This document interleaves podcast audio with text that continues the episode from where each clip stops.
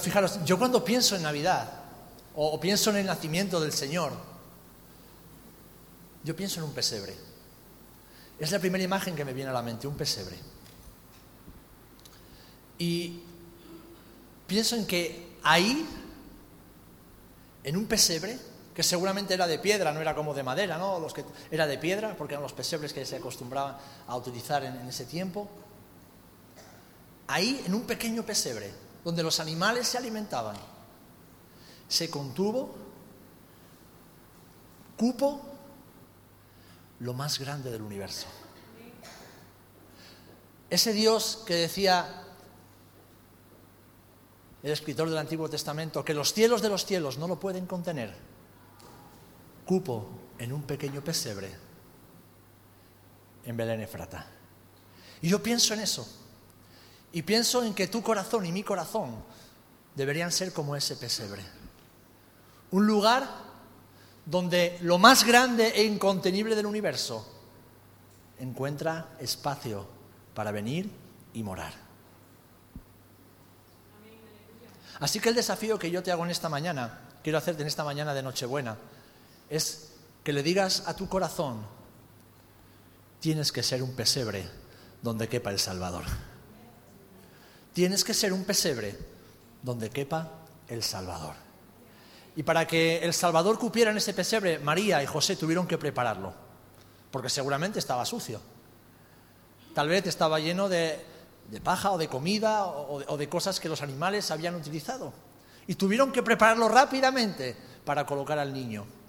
Tú y yo debemos preparar nuestros corazones, porque desde ese pesebre, y ese es el mensaje de esta mañana, llegamos hasta la eternidad. De un pesebre a la eternidad. Vamos a ir a Lucas capítulo 2, versículos del 1 al 12. Lucas capítulo 2, versículos del 1 al 12 en adelante. Dice así la palabra del Señor. Aconteció en aquellos días que se promulgó un edicto de parte de Augusto César que todo el mundo fuese empadronado.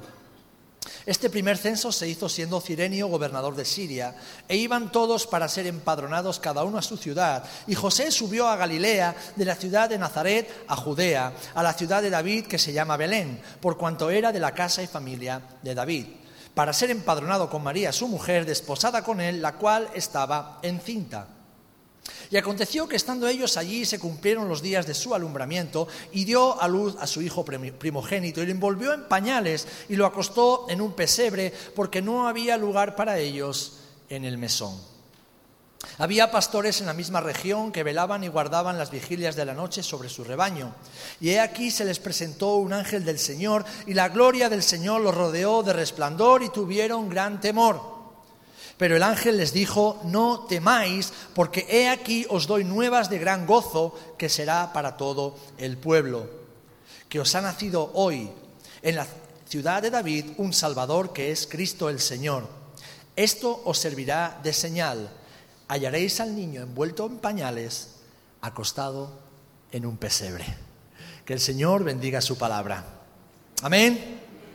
Padre, te damos gracias en el nombre de Jesús, ese a quien hoy recordamos un día más como el Salvador del mundo que vino a vivir entre nosotros. Ese Dios inabarcable, ese creador de los cielos y de la tierra, que se encarnó en un bebé y cupo en un humilde pesebre. Ahora, Señor, queremos que nuestros corazones puedan ser como ese pesebre en el cual tú tengas siempre un lugar. Y no uno cualquiera, sino el lugar prioritario, donde tú lo ocupes todo. Y así poder vivir conforme a tu voluntad, glorificarte y darte a conocer hasta que vengas a buscarnos. Te lo pedimos, Padre, en el nombre de Jesús. Amén y amén. Amén. Gloria al Señor. Hermanos, hermanas, además de los langostinos, las patas de cangrejo y esas cosas que disfrutaremos a lo largo de estos días, lo que estamos haciendo, independientemente de si Jesús nació o no nació en diciembre, eso no es lo que nos interesa, porque lo que realmente nos interesa es que Jesús nació. Amén. Que recordamos que el Rey del universo vino a morir por nosotros. Pero antes de morir tuvo que nacer. Y lo hizo en un pesebre en la ciudad de Belén, como hemos leído, la ciudad de David. Y lo hacemos un año más, un día más, el día de Nochebuena, el día de Navidad.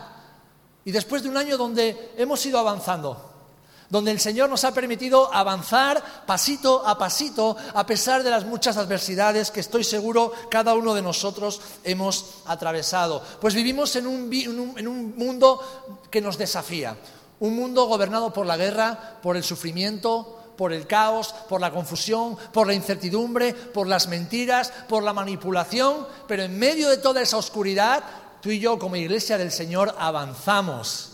Amén. Porque Jesús dijo que Él estaría con nosotros y Él edificaría su iglesia y nada podría detenerla. Ahora bien, un mundo como el de José y María no era mucho mejor el mundo de José y María. Ellos vivían en un mundo gobernado por la violencia, por el abuso, por la injusticia y la idolatría que afectaban a toda la sociedad y un mundo en el cual no era fácil ser fiel a Dios. Tú luchas seguramente cada día con ser fiel al Señor.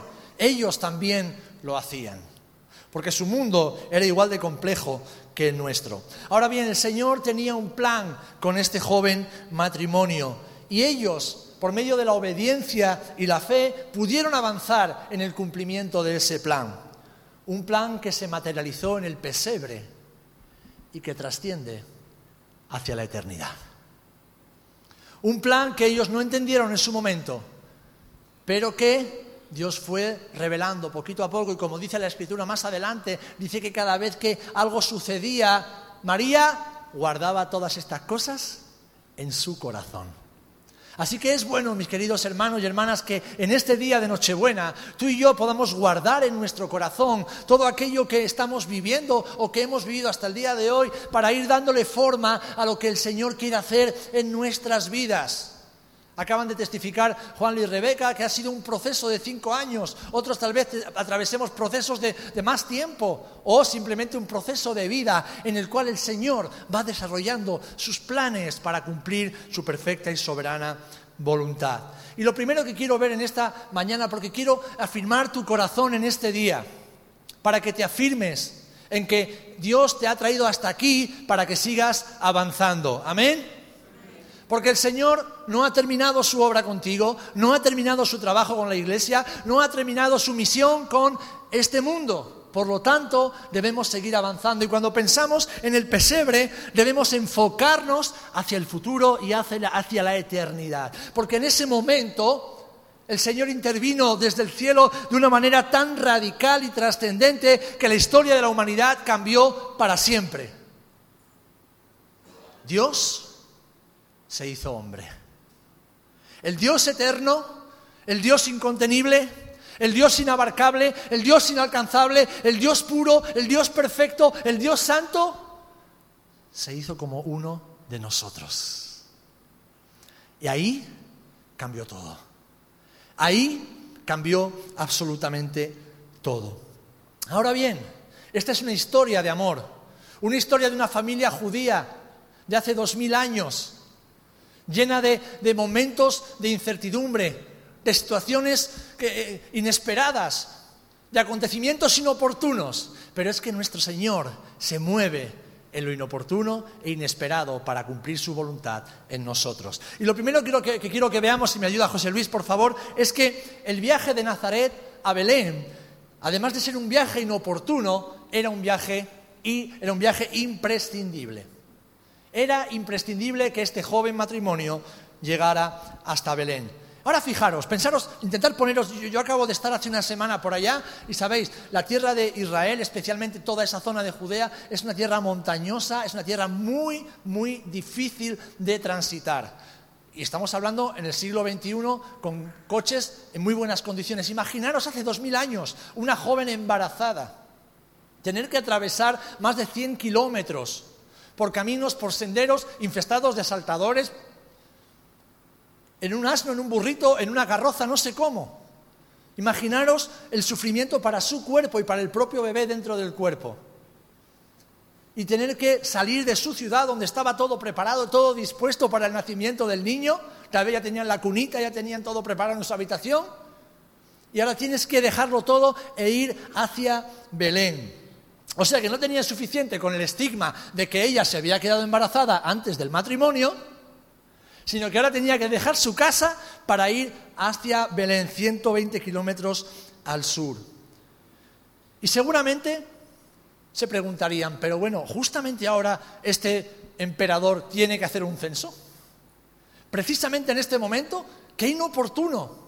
¿No podría haber esperado a que naciera el niño? ¿No podría haber nacido Jesús en Nazaret y ya está? No pasa nada. La cuestión es que ese niño no podía nacer en cualquier lugar. Pues tanto el lugar, la localidad, como las condiciones del nacimiento de este niño habían sido profetizadas siglos atrás. Había, hermanos y hermanas, un plan trazado desde la eternidad. Y lo que en ese momento para los jóvenes José y María parecía algo inoportuno y peligroso, que lo era, fue el medio que el Señor utilizó para cumplir con lo ya establecido. Porque en tu vida y en mi vida, como en la vida de Jesús, lo inoportuno también es parte de lo profético. Y el Señor sabe que tú y yo somos cómodos, que nos gustan las cosas bajo control.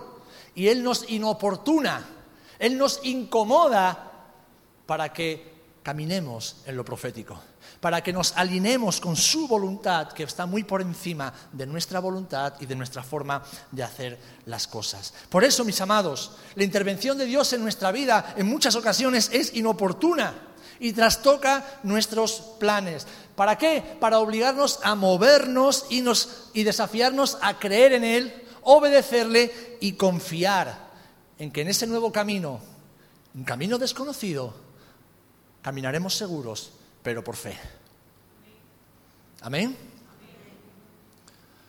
Quiero que hagas un ejercicio de imaginación y pienses en María, que no era una mujer como podemos ver. María era una jovencita de tal vez 14, 15 años, 13 años. Era una niña, porque era la, edad en la que desposaban a las niñas judías en aquel tiempo. Y una niña a punto de dar a luz y tiene que dejar su casa, porque ella sí era de Nazaret. Y tiene que dejar su casa, tiene que dejar a, sus padres y desplazarse 120 kilómetros al sur en condiciones terribles. Piensa en José, ese hombre que tuvo que obedecer a Dios para no abandonar a, a María, porque se había quedado embarazada y tuvo que creer a Dios para creer que ese niño era de Dios y no era de otro hombre.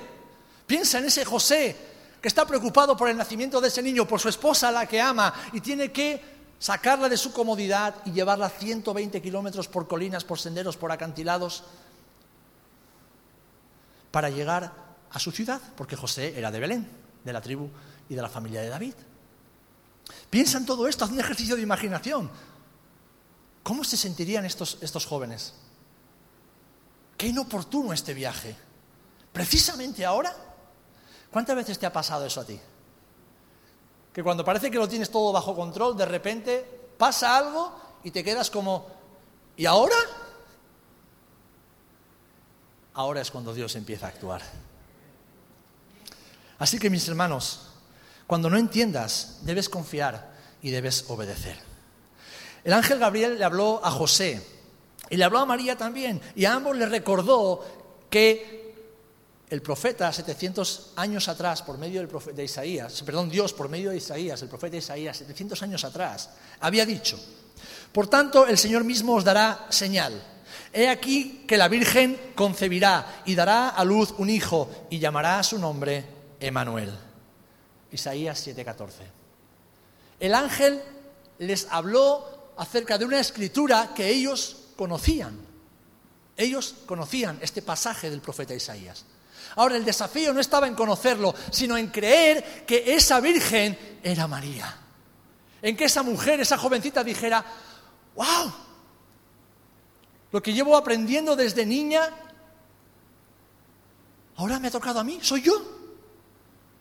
Y claro, José, un hombre que se había sentido traicionado por la joven a la que amaba, tiene que creer que ese texto de la escritura se había hecho realidad en la mujer a la que amaba. Hace falta fe, hermanos, hace falta fe para creerlo. Ya de primeras hace falta fe para creer que lo que aparece es un ángel y no es otra cosa. Pero ellos creyeron, creyeron en el plan de Dios y a partir de ese momento, en partir del momento en que ellos creyeron, el Señor se ocupó de ellos. Y quiero que te quedes con esto, ¿vale? Lo voy a leer literalmente porque me gustaría que puedas grabarlo en tu mente, en tu corazón, apuntarlo o revisarlo después cuando veas de nuevo la predicación. Si tú crees, si tú crees a Dios, como se hizo con José y María, se hará contigo. Si tú le crees a Él, como ellos le creyeron, lo que se hizo con ellos se hará contigo. El Señor cumplirá su voluntad en ti y el Señor será glorificado. Pero tienes que creer. Tienes que ver que lo inoportuno es parte del plan de Dios. Que lo que te está sacando de tu zona de comodidad es parte del plan de Dios.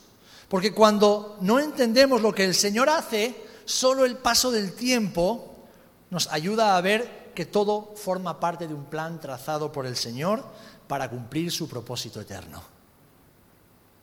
Necesitamos el paso del tiempo, necesitamos dejar pasar los días, los meses, incluso los años, para comprender que todo lo que ha ido sucediendo formaba parte de un plan maravilloso trazado en la eternidad. Amén.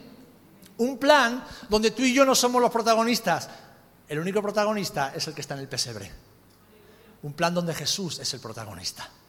Y un plan donde el Espíritu que Jesús nos dio, el Espíritu Santo, nos ayuda para seguir adelante con ese plan a pesar de las adversidades y las dificultades que debemos atravesar en el camino. Porque mis amados hermanos, en el pesebre comienza tu historia y desde ahí hacia la eternidad.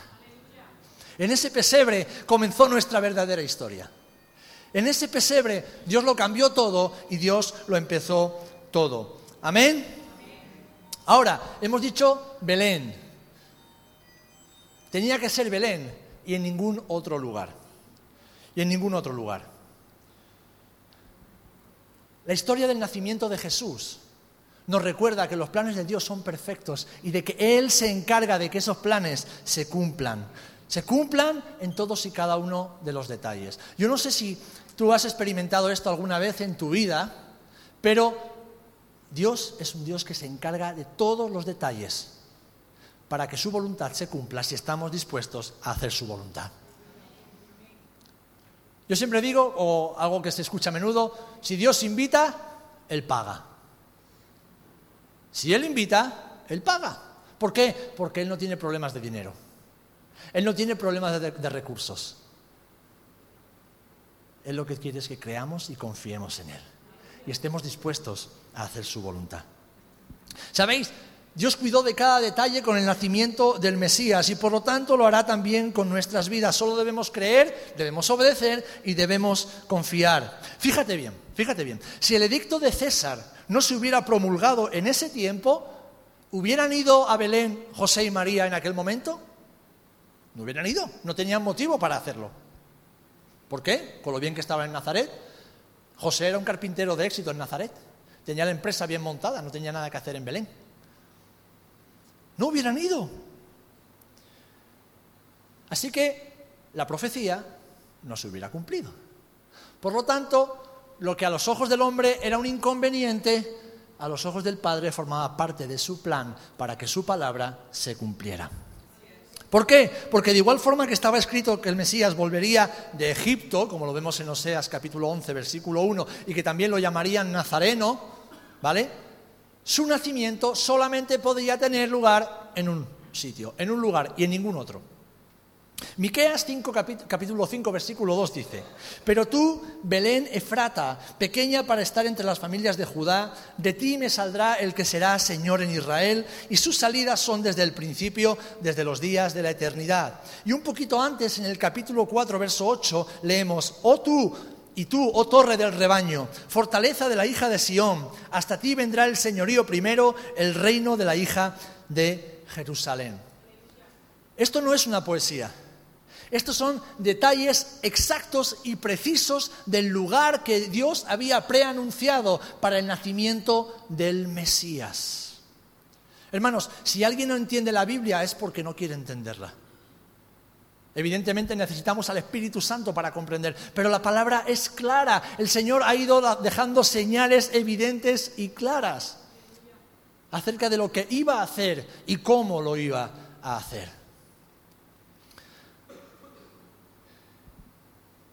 El futuro de rey de Israel y Mesías de la humanidad debía nacer en un lugar específico, en un tiempo concreto. Y fíjate, la Biblia nos dice que debía nacer en Belén, Efrata, no en la ciudad de Belén, sino en Belén, Efrata. Y esto era un área agrícola al noroeste de lo, de lo que era Belén, la localidad principal, llena de campos donde se cultivaba el trigo, la cebada y los cereales. Donde siglos atrás una mujer moabita llegó con su suegra Noemí y cultivó o recogió espigas en los campos de voz. La abuela de David y por lo tanto ancestro del Mesías prometido.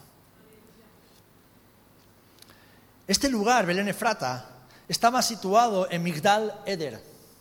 Migdal Eder es la torre del rebaño en hebreo. Y está a las afueras de la localidad de Belén. El profeta estaba diciendo exactamente dónde iba a nacer el Mesías. Ahora, ¿qué, es esta torre del rebaño? ¿Por qué aparece aquí en la escritura y, nos dice que, que ahí tiene que nacer Jesús? Bueno, como digo, esta era una zona agrícola donde había campos de cultivo. Pero además era una zona que pertenecía al rey David. El rey David y su familia eran dueños de esa zona durante todas esas generaciones.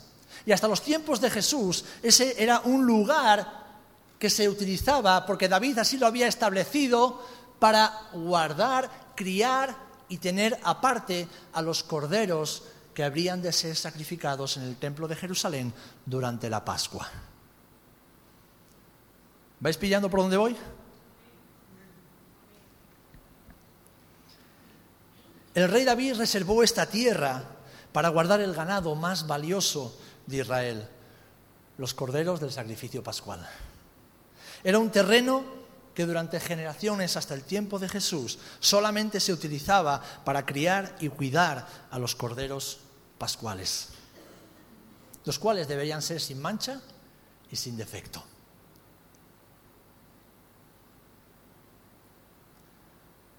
Jesús no podía nacer en cualquier otro lugar. Es más, ni siquiera podía nacer en Belén, sino tenía que nacer en Belén Efrata, en Migdal Eder, porque era lo que Dios había preestablecido desde la eternidad. Pero fíjate, fíjate cómo el Señor cuida de nosotros para hacernos entender. Él nos va dando mm, ilustraciones proféticas.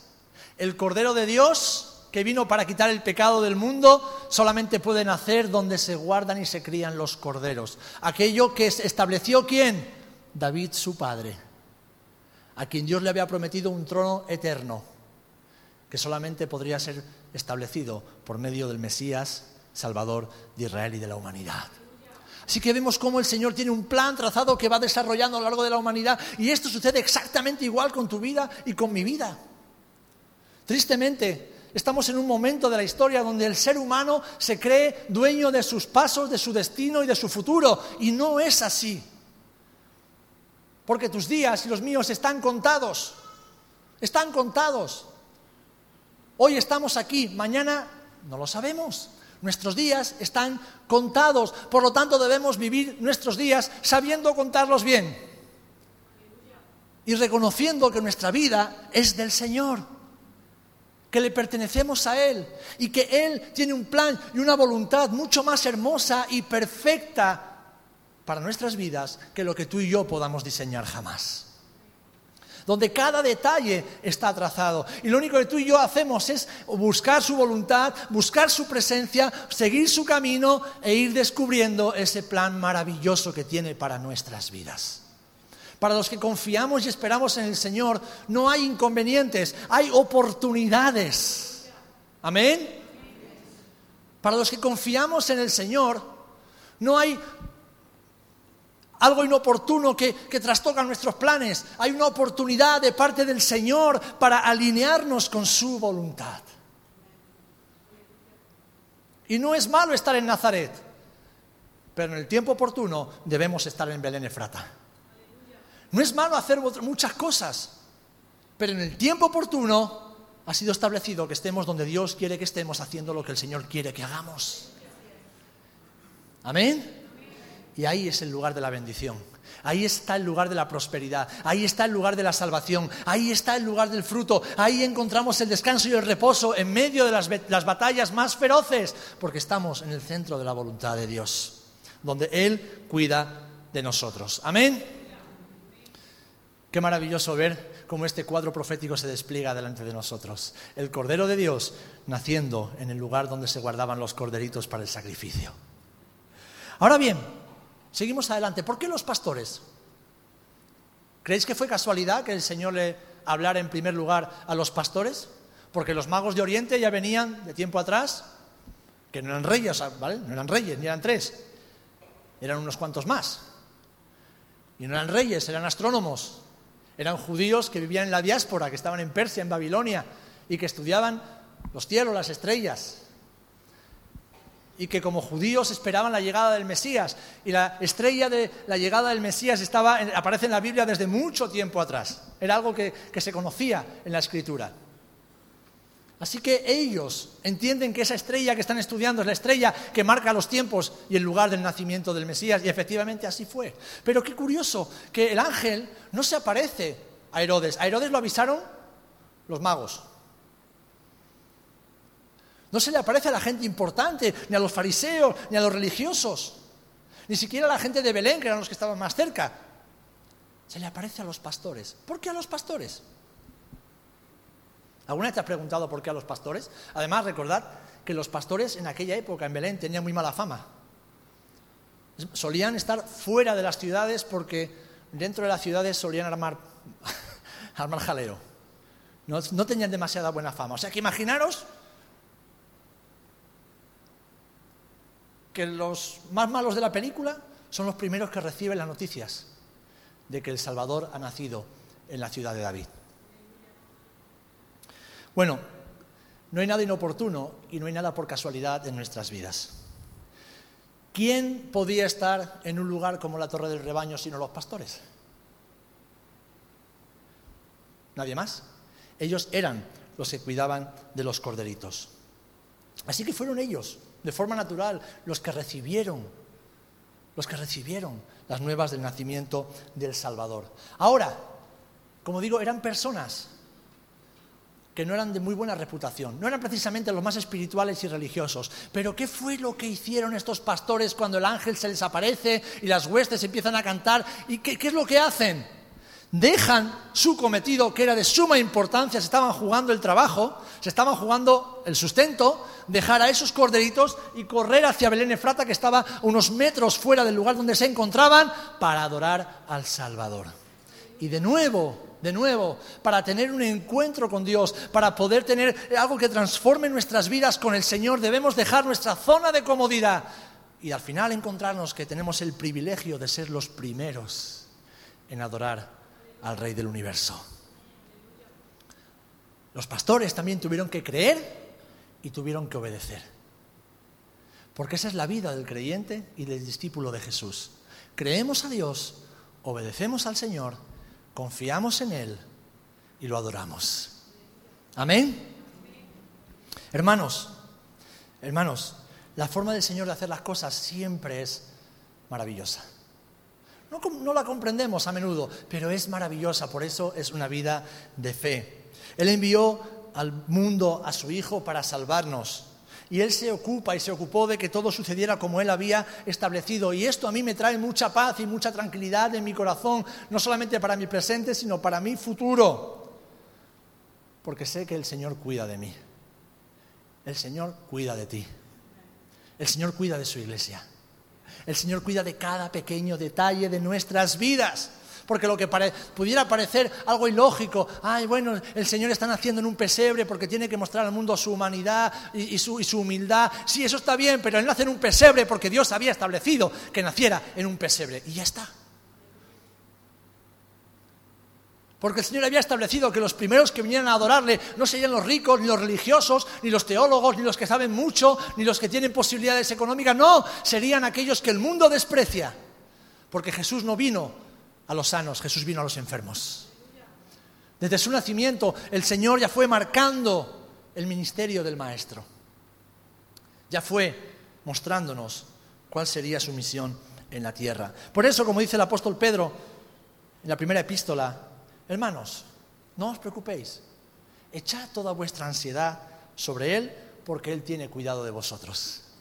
Si hizo posible que hace dos mil años un joven matrimonio le creyera para que entendieran que ese bebé no era fruto del adulterio, sino fruto de la obra del Espíritu Santo. Ese joven matrimonio lo obedeciera para desplazarse 120 kilómetros y estar en la ciudad y en el lugar exacto donde debería estar el Mesías en el tiempo en el que el Mesías debía nacer. Si esos eh, astrónomos de Oriente fueron capaces de caminar cientos y cientos de kilómetros, atravesar el desierto para llegar justo a tiempo para ver al Mesías. Si los pastores arriesgaron el pellejo y su trabajo, para dejarlo más valioso que tenía Israel, que eran los sacrificios del Cordero Pascual, para ir a adorar al Mesías. Y todo eso confluyó en un solo momento, en un solo instante, en medio de la eternidad. Ten por seguro que nada, absolutamente nada, se le escapa al Señor.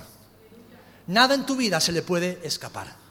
Nada en tu vida le pasa desapercibido. La cuestión es, ¿es tu corazón y mi corazón un pesebre ocupado solamente por el Salvador? ¿O hay otras cosas que le discuten y le pelean el espacio al Rey del Universo? Ese pesebre tuvo que ser preparado para recibir al niño. Nuestros corazones tienen que estar preparados para recibir al Señor.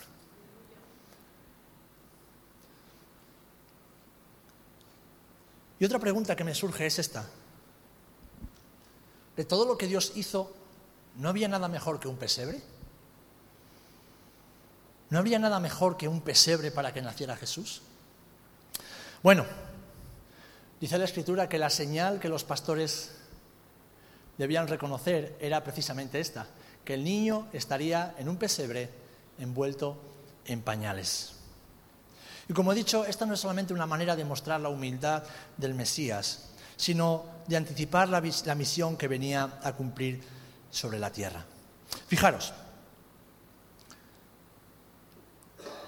las palabras del ángel estaban cargadas de un profundo significado profético, pues en aquel tiempo, cada año, el sacerdote de Jerusalén, los sacerdotes de Jerusalén, venían desde Jerusalén, llegaban a Belén, que estaba como unos ocho kilómetros aproximadamente, iban a Migdal Eder, es decir, a la torre del rebaño, a examinar los corderitos. Y cuando veían al mejor de ellos, lo sacaban del rebaño, lo ponían envuelto en telas en un pesebre, allá confirmaban de que no tenía mancha ni defecto, y envuelto en esas telas lo llevaban a Jerusalén para ser sacrificado sobre el altar. Tenía que ser un pesebre envuelto en telas.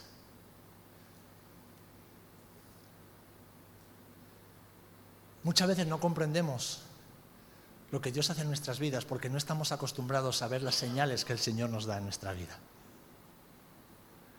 Muchas veces vivimos casi como dando tumbos y nos entra ansiedad cuando suceden cosas en nuestra vida, en nuestra familia, con nuestros hijos, en nuestro hogar, en la iglesia, y, no sabemos qué va a pasar y no sabemos qué tenemos que hacer porque queremos tenerlo todo controlado, pero déjame recordarte algo en esta mañana. La historia de la Navidad nos recuerda que tú y yo no controlamos nada, que es Dios quien controla los tiempos, las sesiones, las épocas y la eternidad entera. Lo que debemos hacer es saber leer en la escritura despertar ese espíritu profético que nos permite ver las señales que el Señor nos va dando. Y claro que tenía que ser en un pesebre, porque era ahí donde se guardaban los corderitos. Y ese niño que estaba naciendo no era un niño cualquiera, era el Cordero del mundo que quita el pecado de la humanidad, el Cordero de Dios, perdón, que quita el pecado de la humanidad. Y claro que tenía que estar envuelto en pañales, porque esos corderitos eran envueltos en telas para estar protegidos y que no se hicieran daño hasta llegar a Jerusalén. Dios va anticipando muchas veces en nuestras vidas lo que Él va a hacer y tenemos, hermanos y hermanas, que aprender a discernir. Tenemos que dejar a un lado tanto emocionalismo, tanto racionalismo, tantos prejuicios que, con los que vivimos en nuestra vida. Tenemos que abandonar esos sueños que tenemos para nosotros mismos, que no sabemos ni siquiera de dónde han salido, y entender qué es lo que Dios quiere para nosotros. Porque eso es lo mejor. Eso es lo mejor. No hay nada que tú puedas hacer por ti mismo que se pueda igualar, ni lo más mínimo, a lo que el Señor quiere hacer por ti.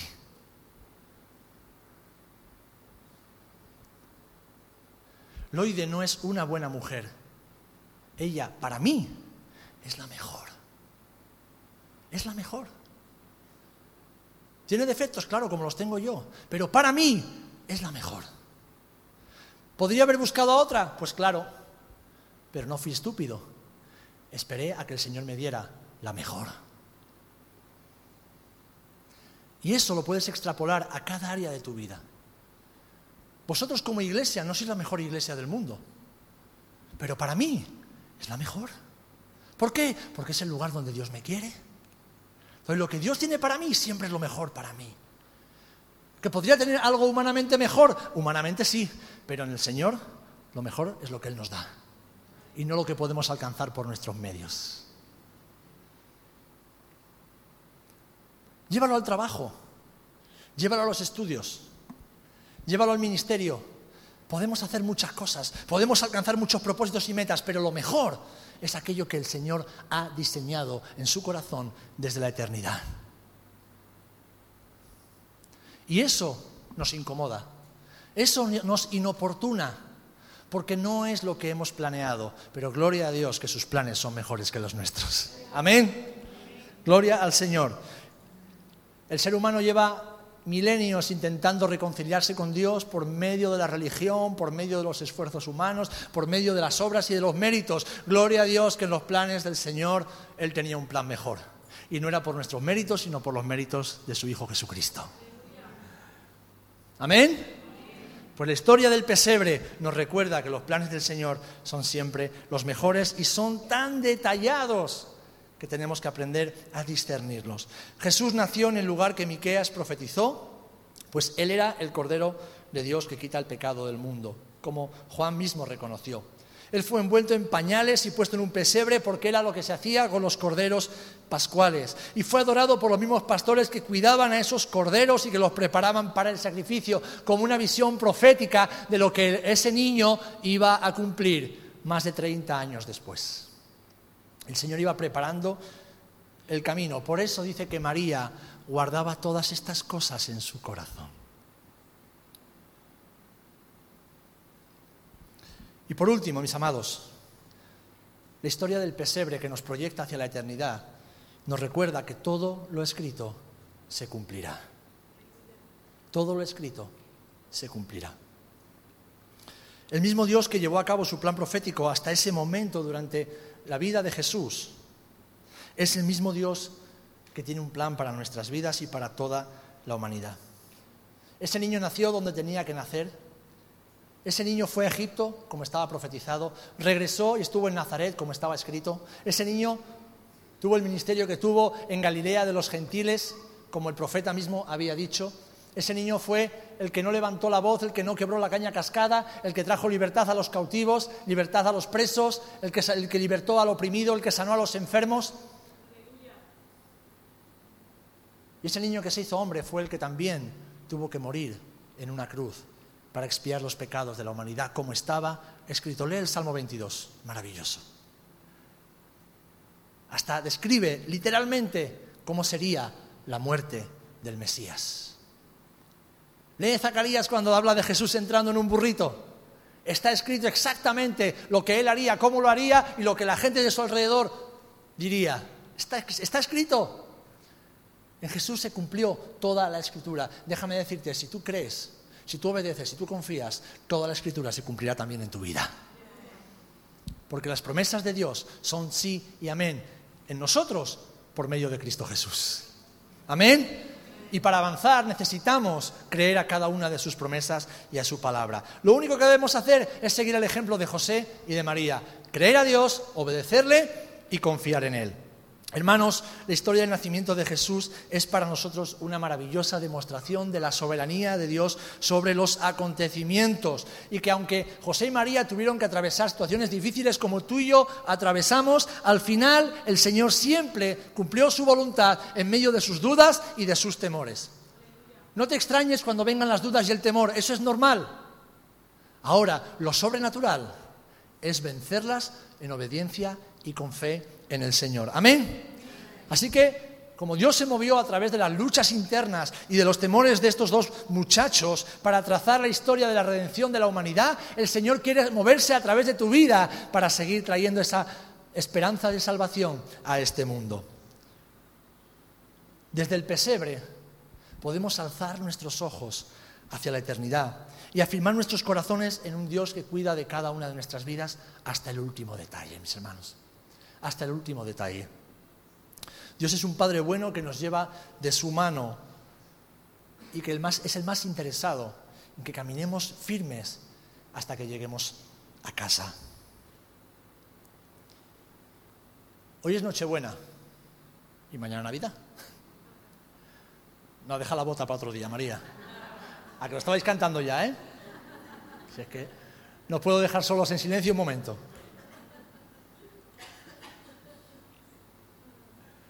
Y que nunca nos quiten los villancicos, ¿eh?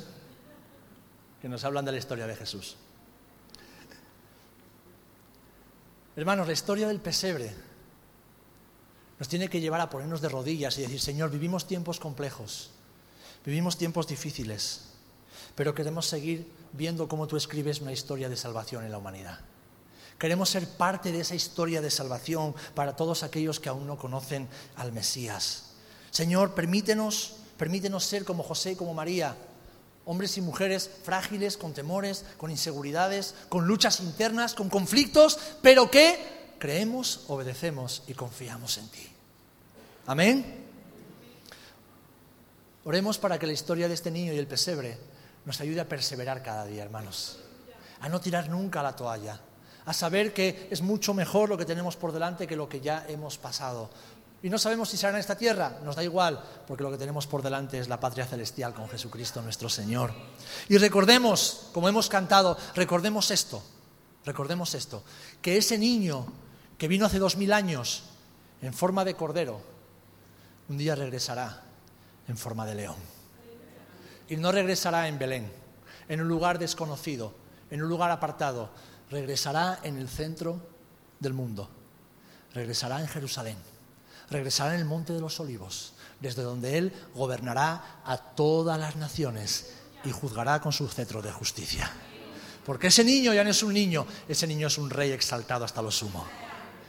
Y ese niño es nuestro rey. Ese hombre es nuestro Señor.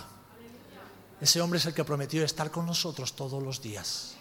Y en esta Navidad sí recordamos que Dios se hizo niño y que nació en un pesebre, pero la historia no se quedó ahí, no podemos quedarnos ahí con el niñito Jesús. Tenemos que mirar a ese Rey de Reyes y Señor de Señores. Tenemos que mirar hacia el futuro, que es donde está nuestra morada y nuestro destino final. Tenemos que mirar hacia ese momento. Y, hermanos, es maravilloso poder haber estado hace unos pocos días frente al Monte de los Olivos, una vez más.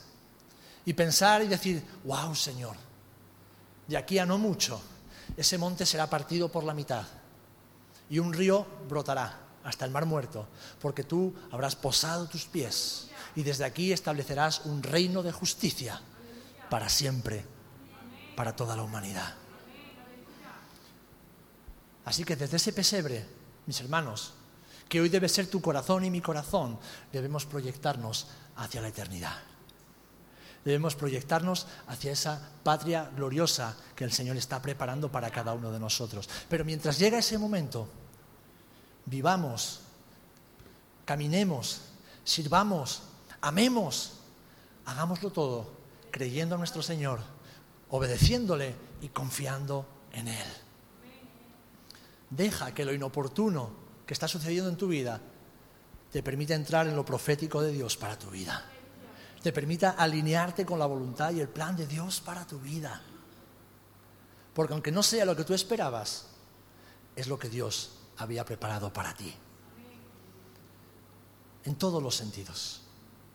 Así que en este día de Nochebuena,